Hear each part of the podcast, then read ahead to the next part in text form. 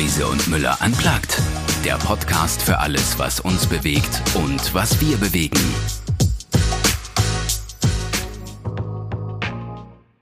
Hallo und herzlich willkommen zu unserer neuen Folge im Podcast Riese und Müller an Plugged.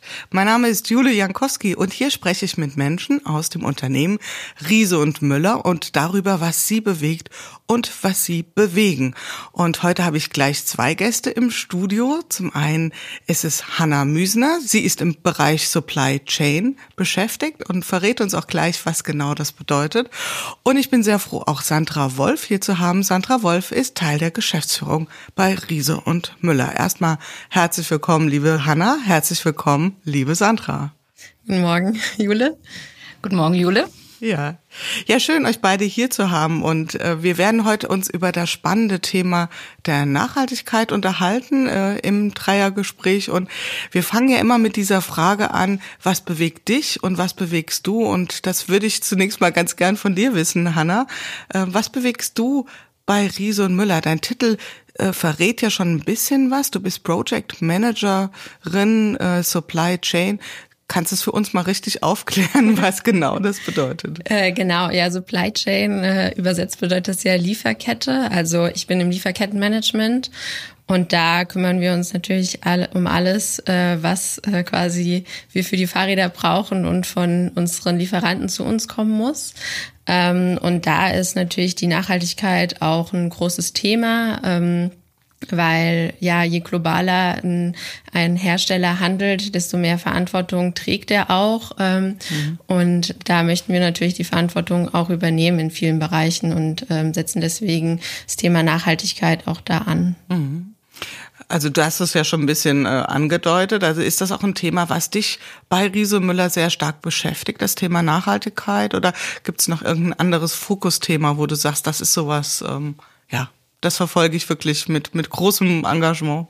Ähm, ja, doch, äh, Nachhaltigkeit oder das Thema Verantwortung ist, ähm, ist schon stark verankert äh, in meinem Arbeitsalltag und ähm, in den Interessen, die ich da vertreten kann. Ähm, aber es geht natürlich nicht nur um die Nachhaltigkeit in der Lieferkette außerhalb, sondern auch bei uns im Unternehmen, mhm. ähm, da auch die Prozessketten in der Produktion abzubilden und versuchen, ähm, ja, so zu gestalten, dass es ähm, nachhaltig ist, wie auch äh, genau und eben auch Mitarbeiter mitzunehmen und mhm. ähm, für das Thema äh, zu begeistern. Ja, da kommen wir später nochmal zu. Ich glaube, das ist ein ganz wesentlicher Punkt. Äh, Wäre jetzt so mal meine erste Vermutung, dass es in einem Unternehmen wie Riese Müller vielleicht nicht so schwer ist, aber da kannst du äh, sicherlich später nochmal was zu sagen.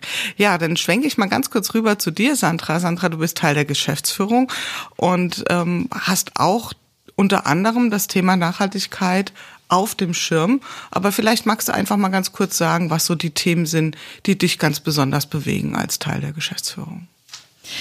Ja, ich bin Teil der Geschäftsführung von Riese und Müller, neben den beiden Gründern Heiko Müller und Markus Riese. Und ähm, im Vergleich zum Markus, der sich ja sehr intensiv mit dem Thema Entwicklung beschäftigt, und äh, Heiko, der sich um sehr viele operative Prozesse kümmert, ähm, darf ich mich um alle strategischen Themen bei Riese und Müller mhm. kümmern. Das ist natürlich gerade in dem Wachstumsfeld, in dem wir uns bewegen, ganz wichtig, immer vorausschauend zu agieren und zu gucken, was ist der nächste Schritt, den wir als Unternehmen zu gehen haben. Und das ist eigentlich so mein tägliches Business äh, bei Riese und Müller. Und wenn man dann eben in die Zukunft blickt und schaut, wo wir aktuell stehen, dann ist natürlich gerade das Thema Nachhaltigkeit sehr wichtig. Und das ist etwas, was mich ähm, bei Riese Müller umtreibt und mit dem ich mich sehr intensiv beschäftige. Ja, kommen wir auch später nochmal zu dem Thema, inwieweit das auch mit anderen Themenfeldern oder mit anderen Megatrends einfach zusammenspielt. Ja, das ist ja eine spannende Fragestellung. Aber kommen wir nochmal zu äh, dem ganz konkreten Projekten. Also das Thema Nachhaltigkeit ist, ähm, ich glaube, das kann man sagen, ist ja auch ein riesiges Buzzword. Alles und jeder will im Moment nachhaltig sein oder gibt es vor zu tun und zu leben. Ihr seid da ein bisschen konkreter unterwegs. Ähm, Hanna, magst du mal ein bisschen schildern, was ganz konkret ihr unternehmt an Projekten, an Maßnahmen bei Riese und Müller, um genau das zu leben? Ja, genau. Also der Begriff hat natürlich eine große Diversität und dann versucht man das natürlich im Unternehmensalltag einzufangen in Projekte. Und wir haben uns für 2020 konkret vorgenommen, äh, Zero Waste und Zero Emission, ähm, was man natürlich auch auf äh, einer Weise plakativ nehmen muss. Man kann nicht gar keine Emission äh, emittieren und man kann auch nicht gar keinen Müll produzieren in, äh, in einem Unternehmen, aber dass man das äh, versucht, sich zu reflektieren und zu schauen, wo kann man Sachen reduzieren, einsparen, wo kann man auch kreativ werden äh, im Bereich Nachhaltigkeit. Und da haben wir ähm, im Bereich äh, Zero Waste ähm, gehen wir ganz konkret auf interne und externe Projekte. Also intern versuchen wir äh, Verpackungsmüll so gut es geht zu vermeiden, auch wir versuchen es gar nicht mehr einzukaufen. Ähm, wir haben natürlich du, durch unsere ganzen Zulieferer ganz viele ähm, Kartons und Plastiktüten und also Sachen, die man eigentlich bei uns in der Produktion dann auch wiederverwenden kann. Und ähm, wenn man sich unsere Produktion so ein bisschen vorstellt, wir haben äh, verschiedene ähm, ja, Arbeitskreise, in denen die Fahrräder gebaut werden und äh, die werden unterstützt, zum Beispiel durch eine Vorproduktion, die diese Units dann unterstützen und ähm, da werden zum Beispiel immer Sachen eingepackt und äh, vorher wurden dann Sachen eingepackt und dann der Unit wieder ausgepackt und jetzt werden die Sachen zum Beispiel einfach wieder an die Produktion wieder zurückgegeben. Genauso werden zum Beispiel Kartons, die ankommen, dann wiederverwendet. Ähm, also auf so Kleinigkeiten achten wir und kriegen da auch ganz, ganz viel Feedback von den Mitarbeitern, die selbst in der Produktion sind. Ähm, äh, die merken, ach, da kann man vielleicht was verändern und äh, uns dann ähm, da auch Rückmeldung geben. Und äh, so kann man so Stück für Stück ein bisschen was bewirken. Und ähm, ähm, genau, wir versuchen da auch natürlich extern zu schauen, was, was kann man verbessern, ähm, sind an unsere Lieferanten herangetreten. Wir hatten letztes Jahr an unserem Lieferantentag auch das große Thema Nachhaltigkeit und ähm, haben schon äh, versucht, uns dazu positionieren und sind jetzt äh, ganz konkret in Gespräche gegangen äh, mit Lieferanten und haben gesagt, ja, hier schauen wir mal, ähm, wie, wie kommen denn Sachen eigentlich verpackt an? Kann man das verändern? Kann man das reduzieren? Ähm, dann haben wir uns angeschaut, wie oft werden wir vielleicht beliefert von dem, von dem Zulieferer XY. Und äh, wenn wir dreimal beliefert werden, können man das vielleicht auch auf einmal in der Woche reduzieren. Ähm, das sind, das sind so Kleinigkeiten, die dann aber doch in der großen Masse dann auch was verändern und auch immer weiter motivieren. Mhm. Und das klingt ja, oder was heißt klingt, das ist ja tatsächlich auch dann eine, eine echte Prozessoptimierung, die damit einhergeht. Also gerade wie du das eben sehr anschaulich geschildert hast mit dem Verpackungsabläufen, haltet ihr das irgendwie fest oder analysiert ihr das auch, was es für einen Impact hat? Oder ist es eher so, dass ihr sagt, ähm, wir sehen bestimmte Prozessschritte und da würde es sich anbieten, ähm, über das Thema Nachhaltigkeit zu denken? Oder ist es wirklich, also dass es richtig nachhaltet? Äh, doch, das halten wir schon fest, ähm, um auch nachvollziehen zu können, was haben wir wirklich reduziert, äh, wie viele Fahrten sind eingespart worden zum Beispiel oder wie viele, äh, ja, Tüten müssen wir, können wir wiederverwenden, wie oft. Ähm, also, dass wir intern einen Wiederverwendungsprozess von Verpackungen haben, ist äh, äh, sehr, sehr wertvoll und das kann man auch super abbilden danach, äh, wie viel man dann einspart.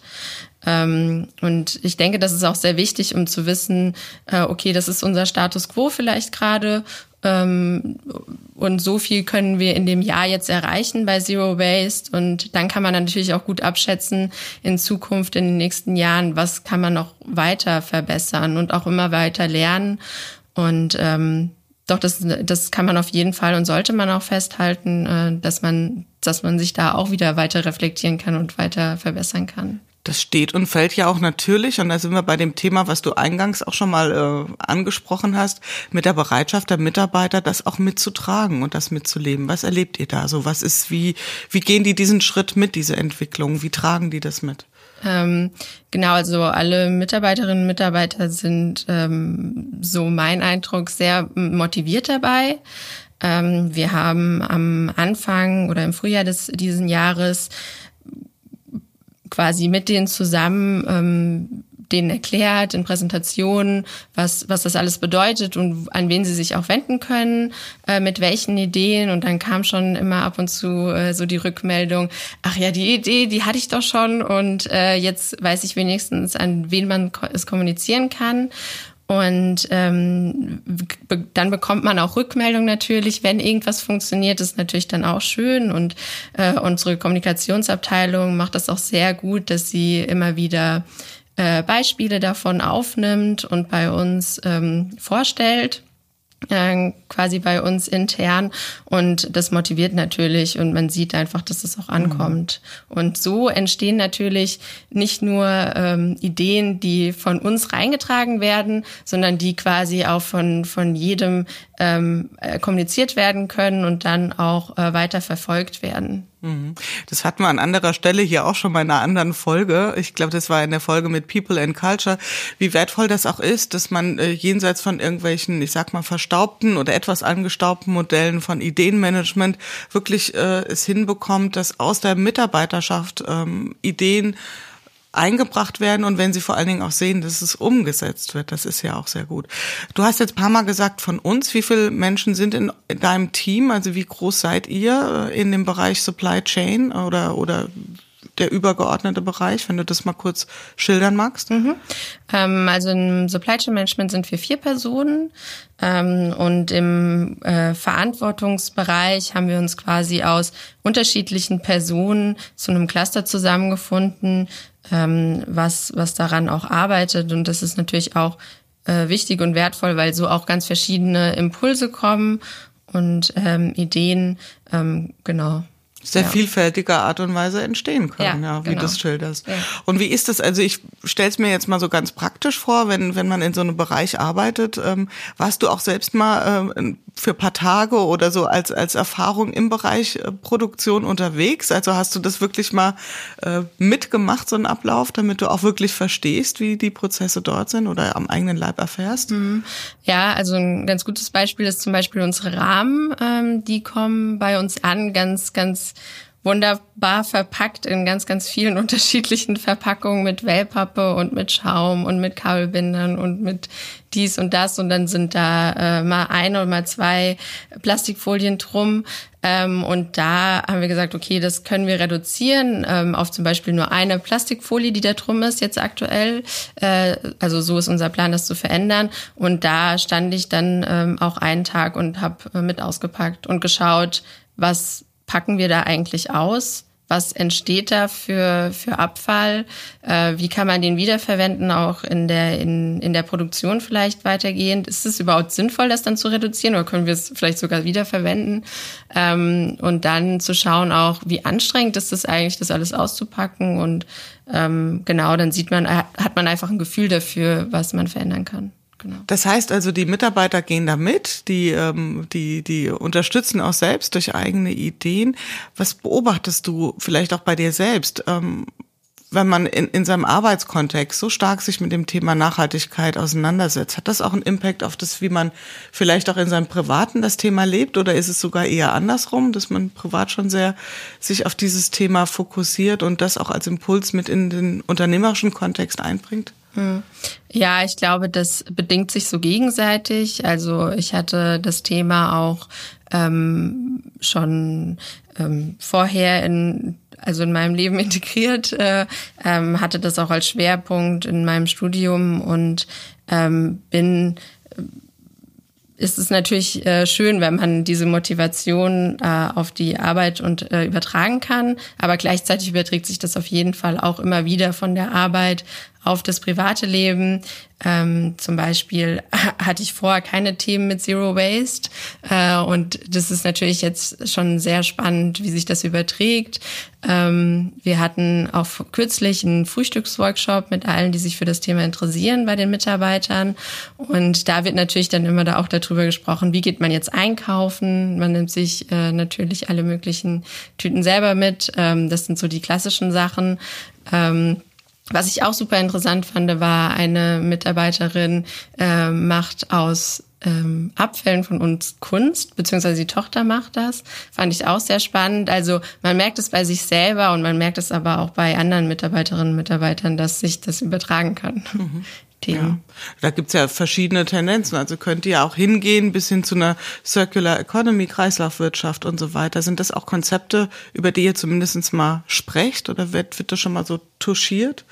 Ähm, ja, also Circular Economy ist natürlich ein interessantes Thema. Wir hatten uns auch ähm, ähm, schon mal mit der Gemeinwohlökonomie beschäftigt, also ähm, eine Ökonomie ähm, Ansatz, ähm, der sagt, dass eben die guten Dinge, die man tut, auch in der Bilanz zum Beispiel abgebildet werden können.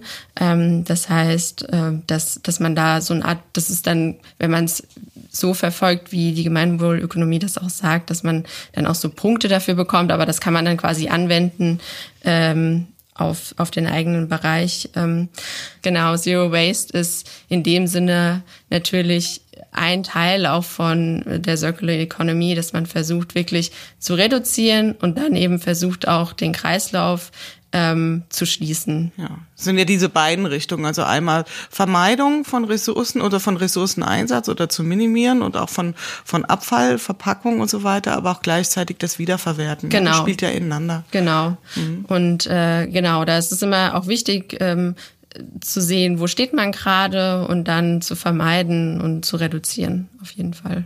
Ja. Gut. Kann man sich ja gerade so im Fahrradumfeld tatsächlich einige Ansätze vorstellen in der Richtung von, ja, wäre dann nochmal ein ganzer Podcast für sich, was man da für Modelle stricken kann. Wir haben jetzt sehr viel und sehr schön über das Thema intern ähm, Prozesse gesprochen. Wie sieht das extern aus? Also sprich mit euren Lieferanten, mit euren Zulieferern. Äh, ist das schon so, dass ihr mit euren bestehenden Lieferanten das Thema fokussiert und wirklich auf die Agenda packt? Oder geht sogar einen Schritt weiter, dass ihr sagt, wir gucken explizit nur noch nach ähm, Zulieferern, die tatsächlich auch unseren Kriterien genügen? Was das Thema Nachhaltigkeit, Verpackung, Waste, Zero Waste und so weiter ähm, betreffen. Ähm, ja, also langjährige Lieferantenbeziehungen, ähm, das ist ähm, finde ich sehr wichtig, dann mit denen dann zusammenzuarbeiten und das Thema anzugehen und nicht zu sagen, ähm, du, das geht jetzt nicht mehr, ähm, ciao, so ungefähr, ähm, sondern man erarbeitet das mit denen. Und das ist, finde ich, auch sehr wichtig, ähm, bei Nachhaltigkeit zu sagen, das ist eine nachhaltige Entwicklung.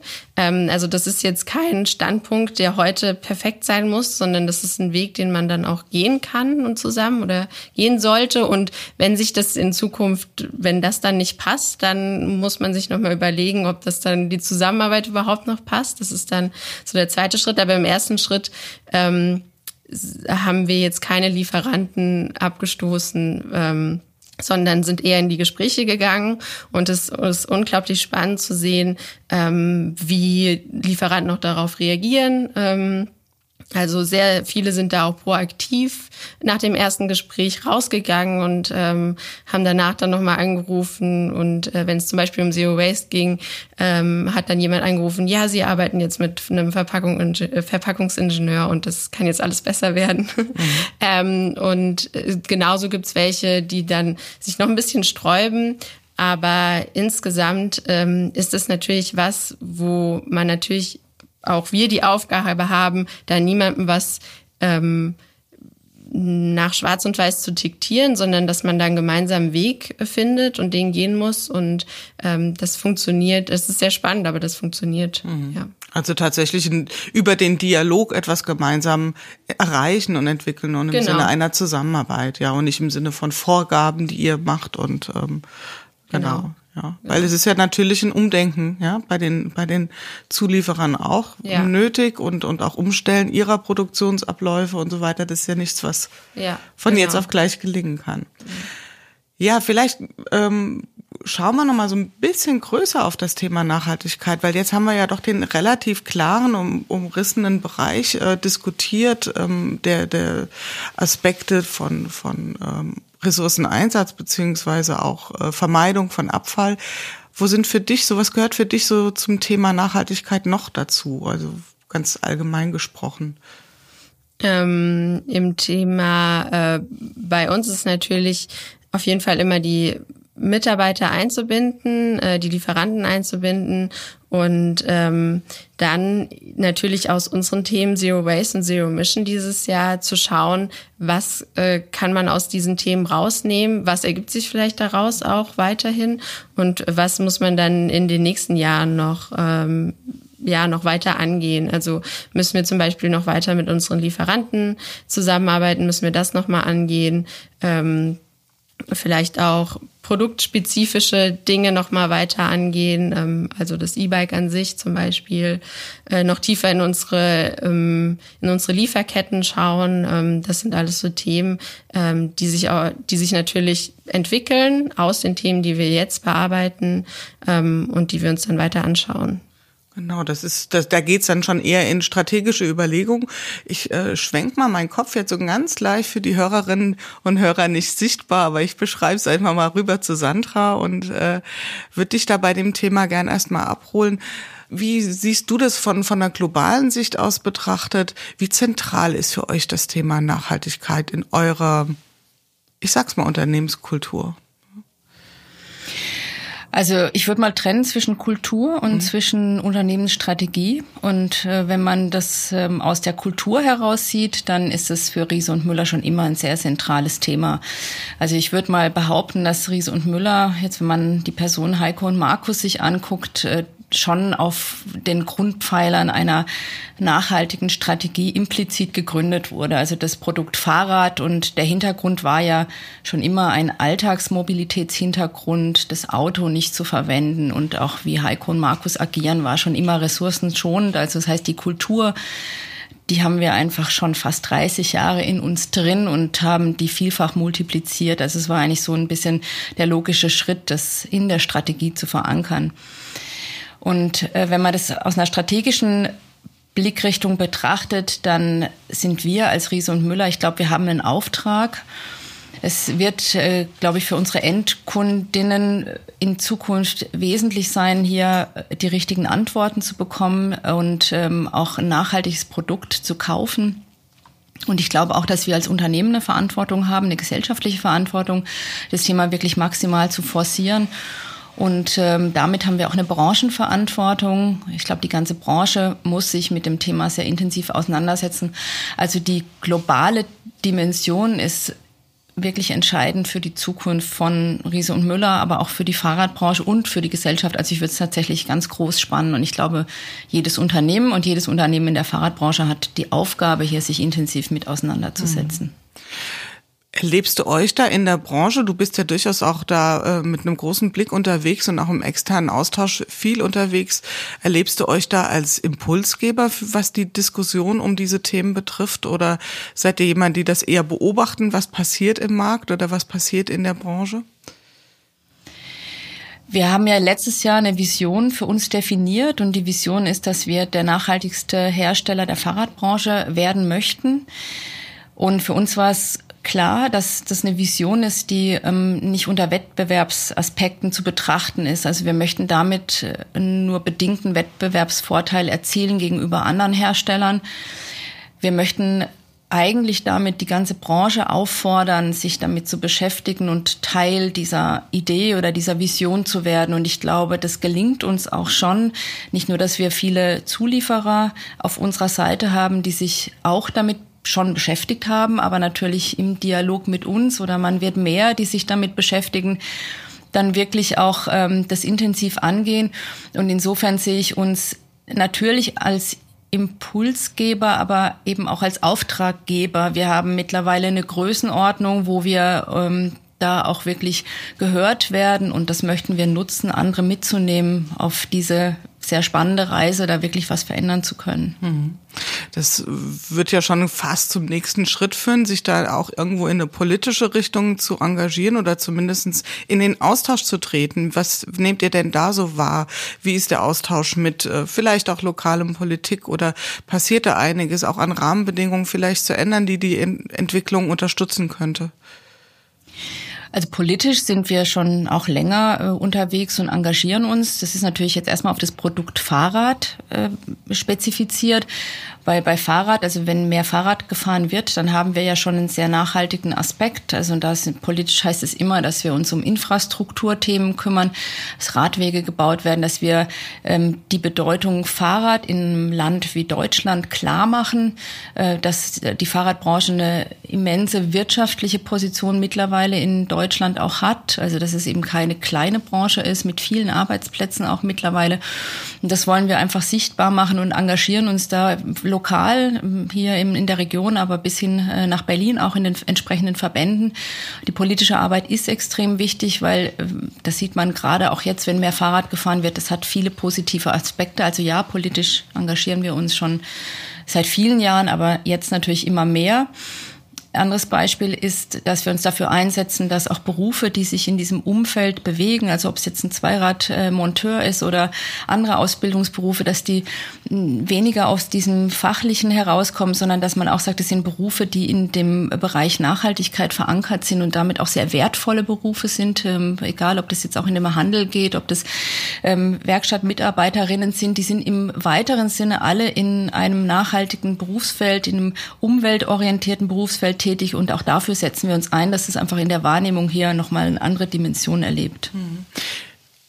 Stichwort Corona. Was hat das verändert oder hat es überhaupt was verändert in der Bewusstheit der Menschen, was das Thema Nachhaltigkeit betrifft? Wie ist so euer Blick darauf? Wie würdest du das einschätzen?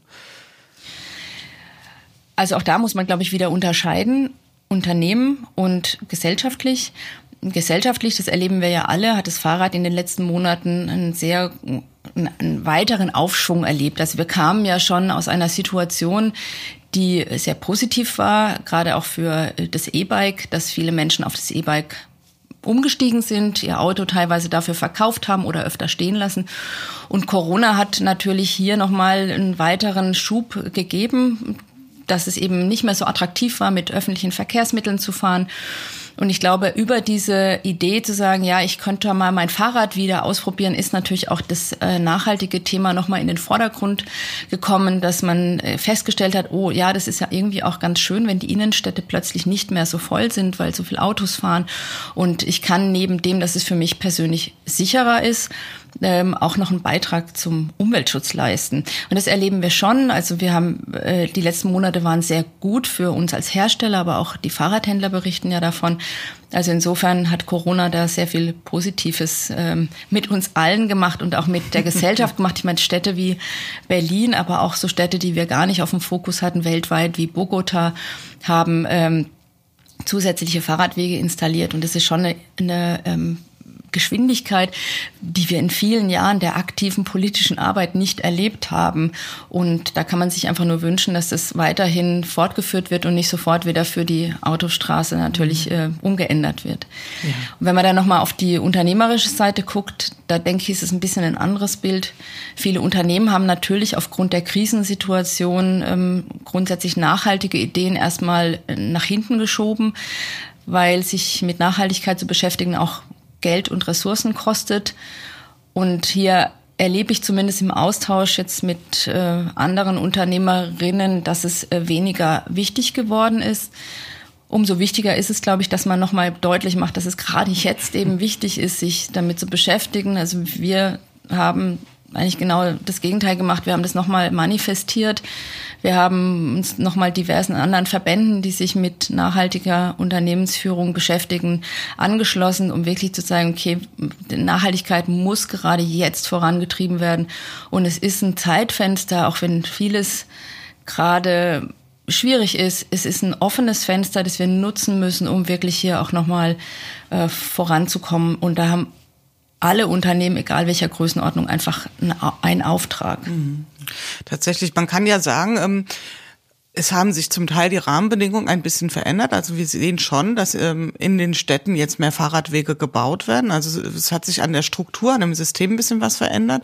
Und gleichzeitig haben die Menschen andere Lernerfahrungen gemacht im Zuge von Corona, dass ihr Mobilitätsverhalten sich verändert hat, dass es weniger Anlässe gab für große Mobilität, vielleicht eher nähere Mobilität. Das heißt also, tatsächlich hat hier eine Verhaltensveränderung stattgefunden und das kann ja ein Impact sein, der dann auch vom Markt kommt. Also ist das eine, eine Argumentationsschiene, die auch, äh, sagen wir mal, transportiert, dass ihr sagt, hier Leute, das ist nicht nur ein, ein, ein kurzer Hype, sondern hier findet echte Verhaltensveränderung mhm. statt. Da passiert etwas, was wirklich auch, also eine nachhaltige Nachhaltigkeit, ist es so, ein, so eine Denkschleife, die ja auch mitgeht?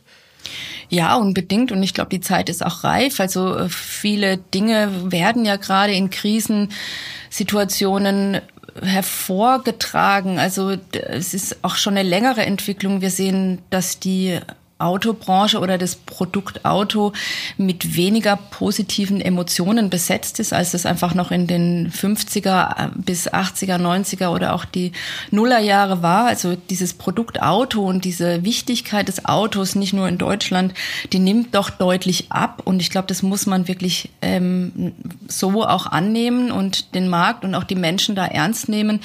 Und wir sehen auf der anderen Seite, dass das Produkt Fahrrad noch mehr an Emotionen zunimmt, ähm, dass es eben mit sehr viel positiven Emotionen bis hin zu Lebensstilveränderungen einhergeht. Äh, und ähm, diese Denkschleife haben wir natürlich und darauf basiert natürlich auch viel, äh, viel Argumentation und viel Arbeit, die wir investieren, um den Markt zu entwickeln und nicht nur unsere Riese- und Müller-Produkte mhm. zu verkaufen. Ja, also können wir, der Podcast ist ja unter anderem auch dafür gedacht, dass Händler sich ein bisschen ein Bild machen darüber, wie ihr als Unternehmen agiert. Also können die sich auch äh, nach deiner Einschätzung zumindest darauf einstellen, dass die Nachfrage bestehen bleibt. Wie ist das aktuell so? Ähm, geht der Trend sehr stark zu Lastenrädern, um da mal ein bisschen konkretere Ebene wieder einzuziehen? Also ist das ein Thema, wo ihr sagt, ja, daran erkennen wir wirklich, dass das ähm, Fahrrad als Nutzfahrzeug auch äh, angekommen ist? Ja, Lastenräder haben natürlich einen extremen Aufschwung. Das ist noch auch dem äh, zu danken, dass sich Städte mittlerweile auf Förderprogramme einlassen und wirklich das Lastenrad fördern, weil sie sehen, dass dadurch weniger Autoverkehr in den Städten ist und dass Familien sehen, sie können eigentlich mit einem Lastenrad auch den innerstädtischen Einkauf, die Wege wirklich machen und man sieht diesen Schub sehr deutlich und äh, was man auch deutlich sieht, ist, wenn in einer Stadt schon Lastenräder sind und die mehr werden, dann hat man wirklich so eine Critical Mass und ähm, es wird mehr und mehr und mehr. Also gerade in Darmstadt sieht man das äh, ganz besonders, nicht nur wegen unserer Lastenräder, sondern insgesamt ist Darmstadt eine sehr lastenradorientierte Stadt. Und das erzeugt natürlich Begehrlichkeit, man informiert sich, man probiert das mal aus, man sieht, dass es möglich ist nicht nur für Familien mit Kindern ein attraktives Produkt ist und äh, das Lastenrad und alles, was drumherum gestrickt wird, also auch einfach Fahrräder mit mehr Ladekapazitäten sind schon ein Trend der Zukunft. Mhm. Werden wir vielleicht auch künftig andere Modelle von ähm, ja, Fahrradplätz, äh, Fahrradabstellplätzen sehen und so weiter. Das muss ja auch alles mitgedacht werden, ja, in Städteplanung und so weiter, wenn das wirklich eine große Bewegung ist. Also ich beobachte das auch so, dass es tatsächlich im urbanen Umfeld äh, zu einem normalen Stadtbild mittlerweile dazugehört, dass jemand mit seinem Fahrrad mit der Kiste vorne dran ähm, unterwegs ist. Vielleicht nochmal, wenn wir beim Produkt bleiben, so äh, zum Ende unseres Gesprächs. E-Bike kann man ja so und so drauf gucken, ähm, nachhaltig im, im Vergleich zum Auto gut, ja, sehr gut sogar, aber immerhin, es ist E. Ähm, was für Überlegungen habt ihr, dieses I so nachhaltig, wie es irgendwie geht, zu gestalten? Was, wie, wie fließt das ein in eure Produktstrategie an der Stelle? Also zunächst muss man natürlich, wie du sagst, die Blickrichtung ähm, E-Bike statt Auto einnehmen. In, also der andere Blick wäre Fahrrad statt E-Bike oder E-Bike statt Fahrrad. Ähm, also sagen, natürlich ist so ein Bio-Bike ohne E nachhaltiger als ein Rad mit E, aber wenn man den Vergleich nimmt, Auto, E-Bike, dann punktet immer das E-Bike, weil man viel mehr Strecken auch mit dem Fahrrad fährt, als man das vorher vielleicht mit einem normalen Fahrrad gefahren wäre. Aber man muss natürlich, da hast du völlig recht, diesen Blick ähm, auf das Produkt lenken. Und da sind wir eigentlich schon wieder bei dem Thema Supply Chain, ähm, weil nicht nur unsere direkten Lieferanten, sondern auch die Lieferanten unserer Lieferanten, also ein, ein schon langer Weg, sich das wirklich genau anzugucken woher kommen die Ressourcen, die wir verwenden und wie werden sie dann auch wieder nach der Verwendung verwendet. Das ist eine extrem wichtige Blickrichtung und die muss man einnehmen, auch um das E-Bike in Zukunft eben auch ein nachhaltiges Produkt werden zu lassen oder nicht nur in dem Fahren des E-Bikes die Nachhaltigkeit zu sehen, sondern tatsächlich auch in dem physischen Produkt. Und das ist die, eben die zweite Komponente, mit der wir uns sehr stark beschäftigen oder warum wir uns auch mit dem Thema beschäftigen. Es reicht eben nicht aus zu sagen, es ist ähm, ausreichend, wenn du dein Auto stehen lässt und wir machen das schon und mehr müssen wir als Unternehmen gar nicht tun, sondern wir haben natürlich den Auftrag zu gucken, woher kommt das alles und ähm, ist das am Ende des Tages wirklich nachhaltig in der gesamten Kette, die wir verfolgen müssen. Da würde ich wieder mal meinen Kopf nach rechts äh, rüberschwenken zu Hanna und einfach dich zum Ende unseres Gesprächs fragen, ähm, wenn du so in die Zukunft guckst, die nähere, die mittlere Zukunft, was, was werden Themen sein, die dich ganz konkret bewegen werden bei Riese und Müller? Was hast du sozusagen auf deinem Zettel stehen, auf deinem gedanklichen? Ja, ähm, natürlich unsere Supply Chain, unsere Lieferkette dahingehend ähm, mit den Themen Zero Waste und Zero Emission nachhaltiger zu machen. Ähm, also weniger Verpackung, sinnvolle Verpackungen, aber natürlich auch Emissionen zu reduzieren. Ähm, wir schauen uns gerade ganz konkret an, was wir, was wir emittieren und wo wir emittieren und wo wir das dann auch reduzieren können, gerade im Einkauf zum Beispiel, ähm, was, was wir da, ja, was wir zum Beispiel an, an Flugtransporten äh, ein bisschen reduzieren können und, und solche Dinge. Und das ist, das ist das, was uns in der nächsten Zeit auf jeden Fall nochmal beschäftigt. Ähm, genau.